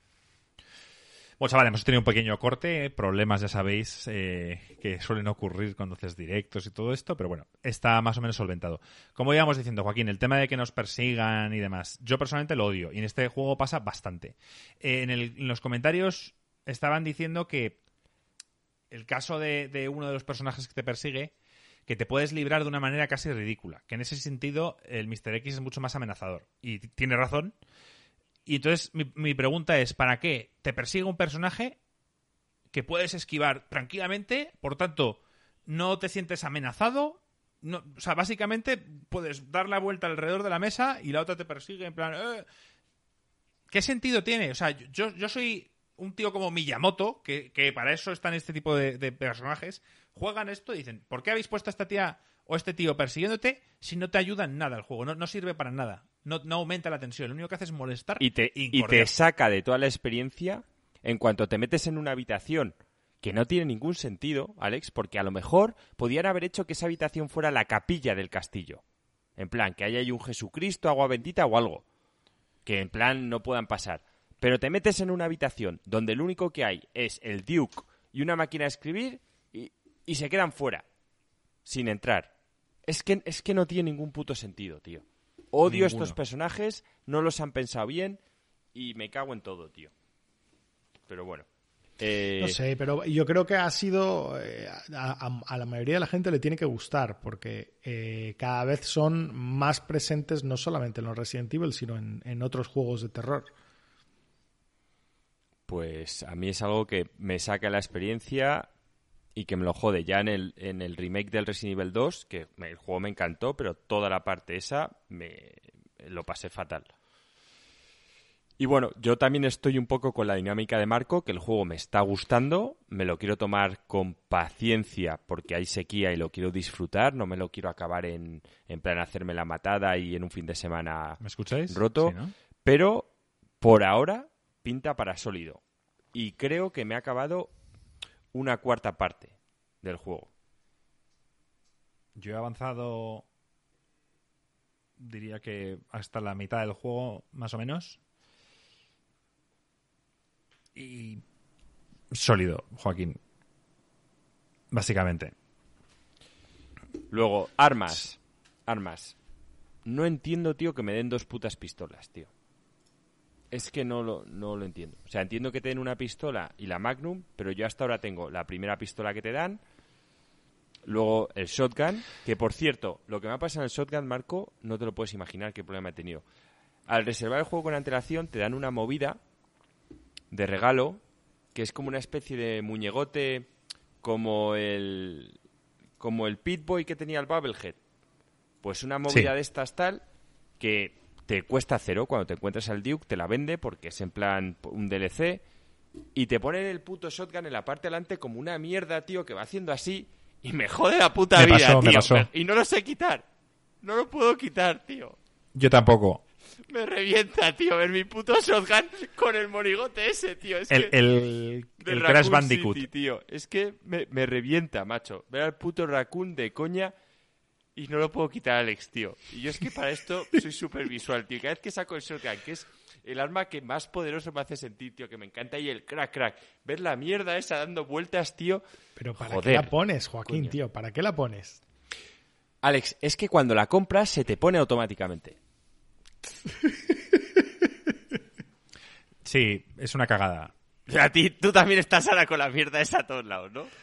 Todo el rato con eso, con eso colgando. Qué puto drama, tío.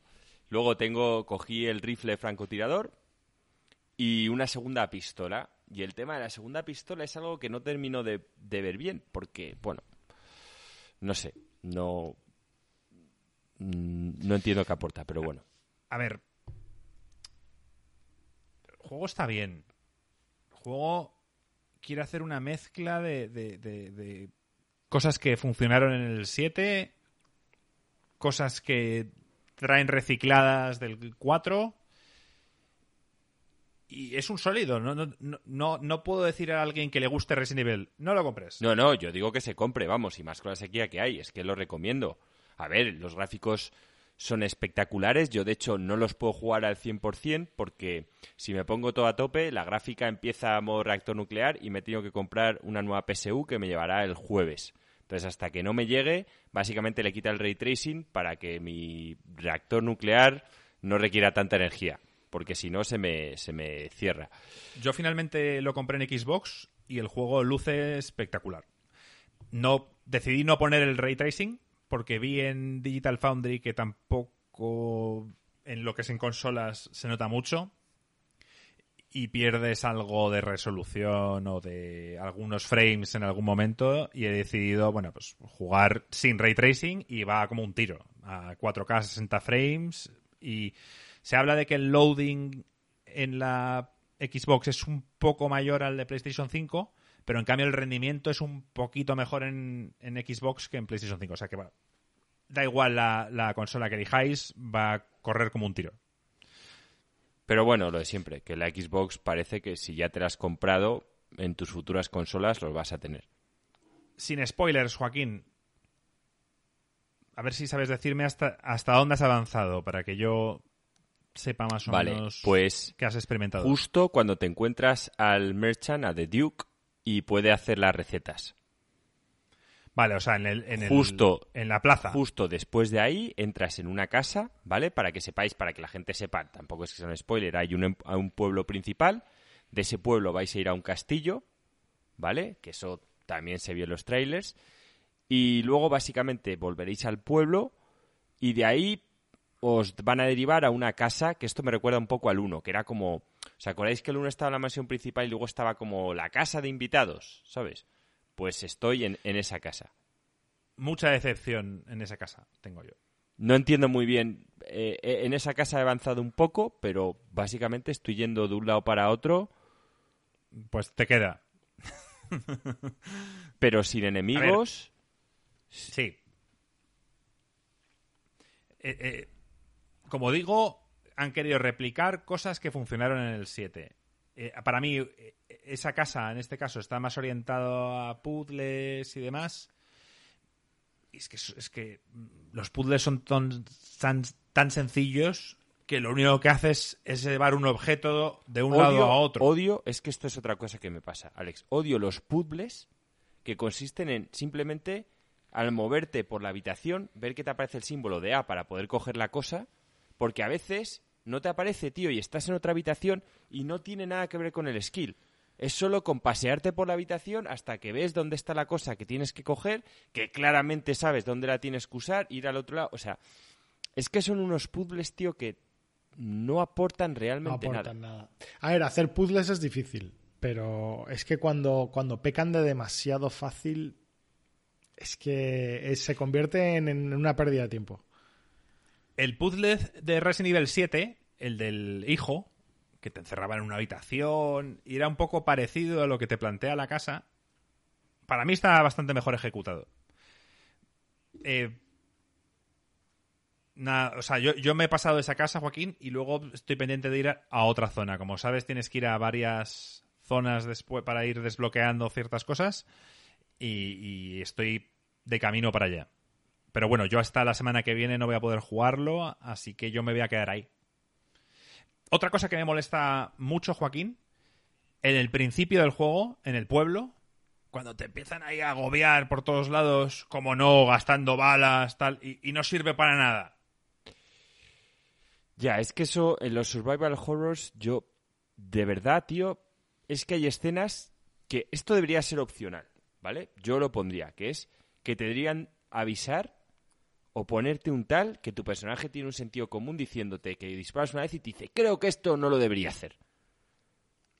Porque, tío, tú en la vida real tienes un arma, te aparecen situaciones de estas, Alex, que te empiezan a venir zombies o enemigos por todos lados y la dispararías y la usarías. Pero la realidad es que aquí, como lo hagas y luego grabes, es que has jodido la experiencia porque te has quedado sin putas balas, tío. Pero los desarrolladores creen que esa experiencia en la que tú estabas agobiado, en el que te entraban por todos lados y te estabas quedando sin munición, ellos pensaban en su cabeza que eso tú lo ibas a disfrutar. Ibas a decir, "Ah, ah, vale, o sea, que estaba todo preparado. O sea, no, en realidad podría haberme quedado quieto y punto. Pues tío, luego que en el cofre, que pongan el típico cofre como había en todo Resident Evil 1 y que ponga las balas que has gastado por gilipollas. Y que las puedas coger o no, ya sea tu decisión. Pero a mí, cuando gasto balas con personajes que son invulnerables o en situaciones que realmente no las tienes que utilizar, es que, eh, pues, ¿te acuerdas cuando contaste una vez que Iván se conectó a tu Drinkas, cogió tu Resident, gastó todas las balas y grabó? Y te jodió la partida. Pues básicamente es que, es que no, o sea, me refiero, y yo soy una persona que los Resident, soy un tío súper ahorrador, porque siempre estoy pensando en el boss final. O sea, los Resident normales, tío, cuando llego al boss final, soy, vamos, un vendedor ambulante. Tengo no sé cuántas plantas, no sé cuántas munición de la Magnum, no sé cuántas. Soy como súper agarrado, tío. Soy súper. Abres mi cofre, tío, y eso es más grande que el de Duke. O sea, tengo ahí de todo. Y me podría ir al, al siguiente Resident Evil con un puto armamento nuclear. Entonces, como yo en mi cerebro soy siempre la eficiencia máxima, survival, venga, las balas, no sé qué. Pues, tío, estoy súper agobiado con ese tema. Y entonces tenía 80 balas me- me- me- de, de pistola. me cuesta muchísimo. Ya, pero es que, ¿ves? Yo no gasto los recursos, tío. Es que no lo puedo. Está en mi cerebro, Marco, tío. Soy. A ver, yo no he crafteado toda- todavía ningún... En este juego puedes craftear, como siempre has podido, craftear eh, medicinas y craftear munición. Y en este caso no lo he crafteado, no me hace falta. O sea, toda la munición que tengo es más que de sobra para acabar con todo lo que se me está plantando por delante. A favor de del Resident Evil que Frost dice, Juac, en esa escena te sale un texto en pantalla que dice sobrevive el ataque. Eso generalmente implica que tienes que aguantar por X tiempo. Ya, pero por ejemplo, en el Resident Evil 4 tenías que usar las balas o te mataban. ¿Te acuerdas? Cuando te metías en la casa, la idea es que los tíos trataban de entrar por las ventanas y tal, y tenías que focalizar en la cabeza. Pero es que sí que estaba pensada la escena para usar las balas y sobrevivir. Algo que no sé si entrar, han hecho una pregunta y, y- y yo tenía dudas, era que qué opinábamos del factor curativo de Ethan. O sea, en el- Es que eso no lo he querido comentar por spoilers, pero bueno, eh, Pero eso es un... Eso es un o sea, eso lo van a tener que explicar. Porque pero es que en el, en el 7 también ocurría. En el 7 a, a- a Ethan le hacen cosas. sí, pero no como aquí. Bueno, Aquí han roto ya la barrera. Yo hay en un momento que, que, que hay... es- no sé si contarlo, es que es, es una escena No, no, no, donde sufre una herida. Bueno, que no, que no, que no, no lo básicamente sufre... No voy a contar qué tipo, pero sufre una herida que tú la ves. Frost dice que al final lo explican todo. Vale, sí, pues el, el tío obviamente eh, está, te enteras porque no... Bueno, primero el soporte que tiene al dolor es increíble. Pero básicamente el tío se echa los líquidos, en vez de fumarse las hierbas que se fumaban en los anteriores, se echa líquidos de estos en plan la clorexidina de iMark, tío, se la echa ahí y, joder, o sea, es que es, es increíble. O sea, heridas, Alex, es un poco Attack on Titan, tío. O sea, se regenera que es un canteo. Heridas que tú dices normalmente serían mortales, ¿vale? Solo vamos a dejar eso, mortales. Para mí es un error. Para mí es un error que, como dice Frost, este tipo de cosas les expliquen al final, que tengan un sentido. O sea, puedes pasarte todo el juego criticándolo y luego dices al final, ah, vale, pero No, no, es que obviamente, Marco, obviamente tenía que haber una explicación detrás. eh, claro, y mi problema era que yo no recordaba si en el 7 estaba esa explicación. Mm, Hombre, tú sabes que en este juego nada más empezar han raptado a tu hija, que eso no es spoilers. Entonces, te- está claro que tu hija ha heredado a alguien o de o algo especial, o de ti o de su madre. A ti te están dando entrenamiento militar. Que sobrevivieses a lo del 7 ya es... Pero joder, es que aquí el tío le hacen unas joyas que no son ni medio normales, tío. Otra cosa que critico es. En el 7 te hacen elegir uno de los dos caminos y en el 8 eligieron uno por ti. Me refiero, no sé si recuerdas. Sí, es una decisión en la que, bueno, el 7 ya lo podemos hablar libre de spoilers, porque si estás jugando al 8, pero básicamente tú vas a una casa a rescatar a tu mujer y al final del juego tienes que elegir entre salvar a tu mujer o salvar a otra tía que es- también está inocente y que te ha echado una mano ahí, ¿vale? Entonces, pues tío, cualquier persona normal, si te has ido a salvar a tu mujer hasta tomar por el culo, llevas horas soportando una puta tortura solo porque la quieres sacar de ahí, pues tío, es que elegir a la otra persona no tiene ningún puto sentido. Pero es Yo que la ni- otra. ningún sentido. Ya, bueno, sí. me- eh, o sea, me refiero, es que puedes hacer lo que quieras, pero como si te da la elección de ¿quieres pegar un tiro a tu mujer? Bueno, a ver, tu mujer, digamos, en el 7 nada más empezar, tío, ya. Está enferma. verdad que te tío. clavaba- Eh, joder, la, la lleva raptada dos años. Me refiero, y está claro que en esa tío. casa pasan cosas raras. No, no he jugado los DLCs del 7 Frost. Sí, He sacado muchas cosas negativas. Alex estará escuchando y diciendo, joder, pues parece que no les mola. Sí. Y, y no es eso. Parece que no. Simplemente es que esperábamos más. Esperábamos un salto importante con respecto a lo que nos ofrecía el 7. Aquí ha pasado una cosa. La saga Resident Evil se ha ido a la mierda. Y del 7 nosotros no esperábamos mucho. Y el 7 fue un full pedal. Y volvió a colocar la saga donde se merece. Y en este, la verdad es que la ambientación de Europa me encantaba. Parecía que iban a seguir con el mood. Entonces, yo ya tenía la idea de que me iba a comprar un full pedal. Y por ahora me está pareciendo un juego sólido que estoy contento, ¿eh? Y vale cada euro que he pagado y me lo estoy pasando fenomenal y me lo quiero tomar con toda la calma. Pero bueno, pues estamos contando nuestras impresiones y cuando tú te esperas un full pedal y recibes un sólido, pues os estamos comentando qué, qué son esas cosas que nos están haciendo tal. Si esto hubiese Y no lo hemos terminado. Y no lo hemos terminado. Si esto hubiese sido el primer Resident Evil, sin contar el 7, o sea, después de toda la bazofia que venía del 5, de tal cual, pues igual hubiese sido un full pedal. Porque estaba ya tan acostumbrado a la mierda que me habían metido que este salto de calidad me habría parecido impresionante. Pero, oye, pues no lo es. No lo es porque en el 7 tocaron muchas cosas muy, muy bien tocadas. Y aquí, pues bueno, eh, como veis, hay cosas que, que no nos están gustando lo suficiente para darle el full pedal, que es algo excepcional, que es otra cosa que no me cansa de Full repetir. pedal no lo va a tener. No me cansa de repetir. No os acostumbréis a que demos full pedal a los juegos. O sea, es que un juego sólido es un juego muy bueno. La escala es de cuatro puntos. Entonces, un full pedal es un juego mítico, legendario y, y no, y no, no los vamos a estar regalando. O sea, cuando Marcos dice que el retorno es un full pedal, es porque se ha quedado impresionado de principio a fin de lo que lleva. Que puede que Joaquín opine distinto y diga, "Ay, pues parece una línea fina entre lo que es un sólido y lo que es un full pedal. Pues como hemos dicho en Coin, tienes que elegir. Tienes que mojarte. Y yo he elegido. Exacto. Y aquí, bueno, oye, a lo mejor ahora me cambia la experiencia hasta el final, pero vamos, ya me estáis diciendo que la parte donde estoy ahora, me estáis diciendo todos que es un full, pues se va a quedar con el sólido. Sí, gráficamente es espectacular, los sonidos. Juego, para mí, obligatorio jugar con cascos, porque hay escenas, tío, con la hierba alta, no sé si te ha pasado, Marco, que empiezas a oír y como lo tengas puesto tal, no sabes dónde está el bicho. Yo no juego con cascos. Bueno, pues- yo, tío, sí que me lo tuve que poner porque me agobiaba, no sabía dónde estaba y es cierto que los cascos tienen muy conseguido, oyes el sonido, saber de dónde viene. ¿Te está pareciendo fácil? Eh, sí, muy fácil. ¿Y el, y el 7 te parecía fácil? El 7... mm, no, me pareció normal. Me pareció que con la dificultad normal se disfrutaba y este, quizá, pero ya no lo voy a hacer, lo tenía que haber jugado en difícil. Yo no lo juego en difícil ni de coña, por lo que he dicho. Mi tolerancia a los juegos de terror va cayendo en picado. Y por tanto, prefiero jugar en normal, ir un poco suelto y tal, a tener que agobiarme encima que sin balas y mierdas me persiguen y pollas de estas. Te empeora. Yo es que también- O sea, quiero decir que si, si para ti la experiencia de un juego de terror, o sea, como el Resident, el Resident te está dando miedo, este último Resident. No es miedo, es agobio. Es agobio. A mí el 7 me, me daba miedo, ¿eh, Alex? A mí el 7 había en momentos más al principio.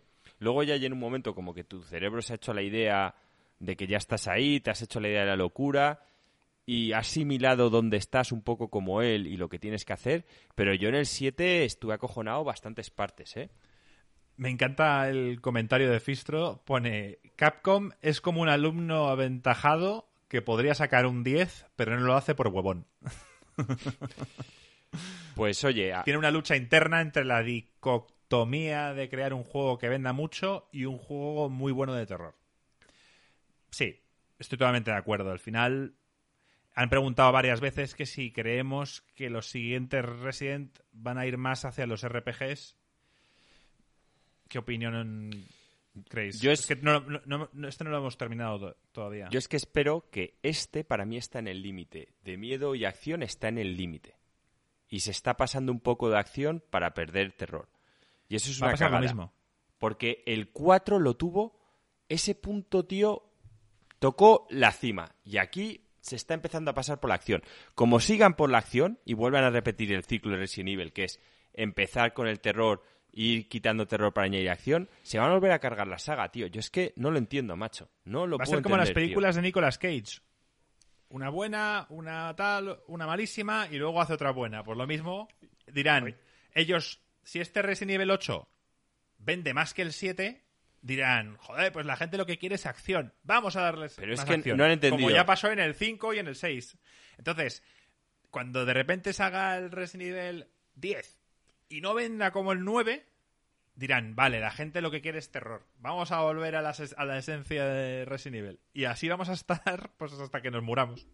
El- eh, yo voy, a, voy a, a decir lo que tú siempre dices, Joaquín. Esto es frase original de Joaquín, pero que Nicolas Cage empezó siendo el 2 por 1 que hacía dos pelis buenas y una mala, y acabó siendo el 10 por 1 que hace 10 pelis malas y una buena.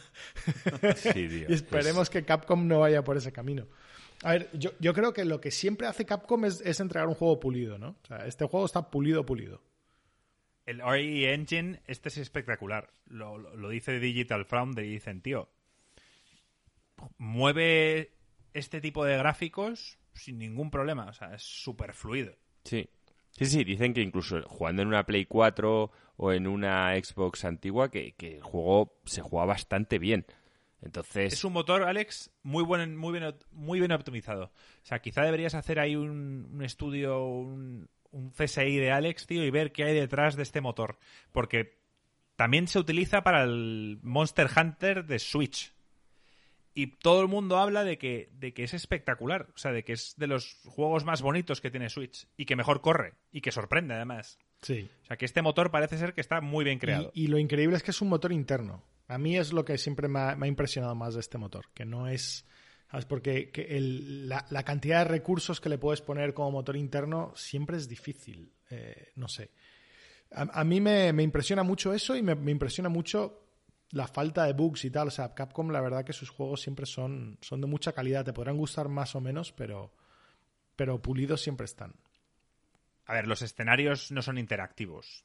Quiero decir, son, son fotorrealistas, pero no deja de ser una imagen en 3D. O sea, no puedes interactuar con nada. sí. O sea, Ale- a- Pero, Alex, pero es, visualmente luce espectacular. es lo que digo yo siempre. Estos 3Ds que sabes perfectamente con cuál puedes interaccionar y con cuál no, porque con los objetos que puedes interaccionar como que se salen. O sea, sabes que no son reales. Sí. Eso, eso no lo han conseguido en ningún videoaste aún.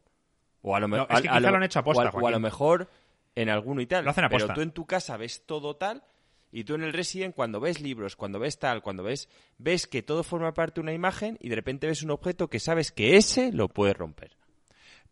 Pero eso es algo que, que los desarrolladores hacen para no frustrarte. Nadie quiere estar dando vueltas por una habitación pudiendo coger todos los objetos, que sería la vida real, sin saber si te va a valer o no para, para algo. Entonces lo que hacen es señalarte un poquito el camino, porque si no la experiencia, Joaquín, va a ser un poco... Bueno, frustrante. Marco, ¿recuerdas cuando jugaste al Fallout por primera vez? Marco me llamaba, tío Joaquín, llevo aquí una un- trenedores, bolas de billar, no sé qué. Digo, Marco, ¿tú eso lo cogerías en la vida real? Y me dice, no, pero aquí puedo. Digo, pues tío, no lo cojas, coño. Iba ahí con toda la mierda encima.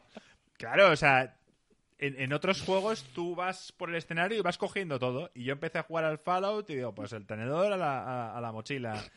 Eh, esto también, la carne de rata, ahí, para adentro que me lo llevo. O sea, yo, pues eso. Luego aprendí que no, que tienes que, que elegir Exacto, porque y seleccionar, más bien. Ay, qué divertido. Pues bueno, a ver, eh, dicho esto, en esta sequía me ha venido fenomenal, el juego me tiene en tensión, me lo paso bien disparando, es una historia de Resident Evil que está bien, le doy un sólido y os, os lo recomiendo, vamos, y me la quiero terminar hasta el final. Y bueno, mm, me cago en el puto shotgun que me han puesto la mierda hacia adelante, tío. Eso ha sido súper cruel, tío. Es que no os imagináis cómo me quita de tal. Pero bueno, la nieve no la he visto tan espectacular como en otros juegos, pero sí que es cierto que el castillo, sobre todo visto desde lejos y tal, eh, me gusta el diseño, parece típico castillo medieval, pero es que me recuerda también muchísimo, muchísimo el castillo y todo es como que tengo flashbacks del 4, tío. Sí. E- El arte es espectacular. O sea, eso no tiene ninguna duda. Y sí, hasta la tonalidad, Joaquín, es, es- es todo parecido al 4. Sí, los cuadros de las casas, entras, tío, y ves como los típicos cuadros de casa de, de una abuela, que ya las fotos eran de los abuelos, los muebles de estos, este, este polvo que se ve en el aire. Me, me encanta, tío. Saludamos a Bytex Game, que dice que por fin nos pone cara. Os escucho mucho por podcast. Así que nada, tío, bienvenido aquí al, al directo. Sí, Nos alegra que la gente que sean exclusivos del podcast se pasen de vez en cuando por el directo a, a estar con nosotros en, en- Sí. Pues yo creo que ya está, ¿no? sí. Bueno, yo creo que Alex ha ido con, con la idea de que jugar antes al retorno al que a Resident Evil Sin duda. que es vamos. nivel 8. Pero, pero no os equivoquéis, ¿eh? es un buen juego. Eh, otra cosa sí que importantísima. A mí me parece que hay que jugar al 7 antes que jugar a este. Sí, desde luego. Es, O sea, es que meterte en el 8 sin haber jugado al 7, no tienes el cariño al personaje. Eh, las cosas ya raras que parecen, que aquí por lo menos, bueno, pues puedes intuir que pueden ir por un lado o por otro, es que no, no hay forma de cogerlo, porque es un personaje totalmente nuevo en el juego en el que naces en el 7 y, y es que hay que empezar, o sea, hay- hay que empezar por ahí, es obligatorio. Obligatorio. Totalmente de acuerdo. Pues nada, chavales, yo creo que eh, volveremos a dar o a hablar un poquito del Resident Evil 8 cuando hayamos terminado. Quizá para dar unas pequeñas pinceladas y finalmente decir, oye, pues el juego se ha mantenido en lo que pensábamos hasta ahora, o ha mejorado, o ha empeorado. Ya veremos. Pero bueno, eso ya será la semana que viene. ¿Queréis hablar algún off topic o yo creo que ya lo dejamos por hoy? ¿Qué, piensas, Joaquín? Yo te lo dejo. Si quieres hablar de algo, es tu momento. Pues no, no sé si, si Alex tiene algo. Es que. Os hablamos la última vez, Alex y yo, de, de la serie In- Invincible, que nos las habíais recomendado muchos seguidores del canal. Hablamos muy bien de ella. Así que si queréis escuchar la opinión, tenéis que oír el podcast de la semana pasada. Ahora me he empezado a ver una de Jupiter's Legacy de Netflix. Pero bueno, que es que he visto dos capítulos. No me quiero poner a hablar de ella porque además es otra de superhéroes. Me parece que es eh, que yo he sobremojado. Entonces, salvo que Alex quiera comentar algo, yo No, por ahora. Yo creo que, a ver, me vi eh, la película de Monster Hunter. y, Quiero, quiero. Y no me digas que te ha gustado, Alex. tío, es muy mala. Es muy, muy mala. Ah, es que como salía tía el Resident Evil, creía que nos iba a decir, tío, que era la polla. ¿sabes? No, es que es un buen momento para decirlo porque como hemos estado hablando de Resident Evil durante un rato y, y bueno, pues el mismo director, mismos actores básicamente que la de Resident Evil, eh, ya, tío, no, no sé, o sea, yo además la, vi con mi mujer y, y- y llevábamos como media hora y me dice, esto es una mierda. Y le digo yo, ah, menos mal, porque claro, yo estoy acostumbrado a que me la tengo que ver entera. Y, me dijo, pero esto es, un, esto es un truño increíble. digo yo, pero yo, ah, es verdad que me estaba pareciendo mala y me estaba pareciendo peor todavía que la Resident Evil, pero no, no estaba seguro de que si iba a tener algo que, le iba a interesar, ¿no? Porque hasta ahora pues me he visto todas las Resident Evil, para los que no lo sepáis, pero a mi mujer les encantan esas películas. Y bueno, he, sido forzado a vermelas todas y después de verlas todas os digo que no son tan malas. O sea, se, pueden ver, son divertidas, tienen, tienen sus cosas. Tienen, si vas con la mentalidad correcta la puedes ver. Pero parece que el Monster Hunter no... No. No, no, no, no, no consigue ser una de ellas. Es, es, una peli realmente mala. Y os, os recomiendo que, que no la veáis. Oye, ¿Y Mortal Kombat? ¿Alguien la ha visto? No la he visto, pero esa sí la quiero ver. Yo me vi que es la primera peli de Mortal Kombat. no es mala. Eh, molaba. A mí me moló, a ver, en la época, ¿eh? O sea, estoy hablando de, de siendo un chaval enano y, disfrutando de la gente dándose golpes y la historia y todo lo demás. Sí, claro, pero Mortal Kombat nos gustó y en cambio Street Fighter nos, nos pareció una infamia. Street Fighter por más o menos era una infamia. Es que es, que es diferente. Es que Mortal Kombat, a mí el juego me pareció una mierda, tío. Entonces, pues tampoco esperaba mucho la película, tío. Y Street Fighter era, era un juego icónico, tío. Y te coges a Jack Van Damme, que ya he dicho en entrevistas que directamente iba tan enfarlopado que no recuerda nada del rodaje ni de la peli. Esto dicho por él en su biografía. Dice, tío, es que de Street Fighter tenía tanta cocaína siempre encima que no me acuerdo de nada. O sea, pues ya cuando ves esa clase de respeto, cuando pones al, al tío que acaba de ver la familia Adams como Mr. Bison, tío, es que no me jodas, como Mr. Bison el de la familia Adams. Luego, Ryu y Ken, tío, parecían...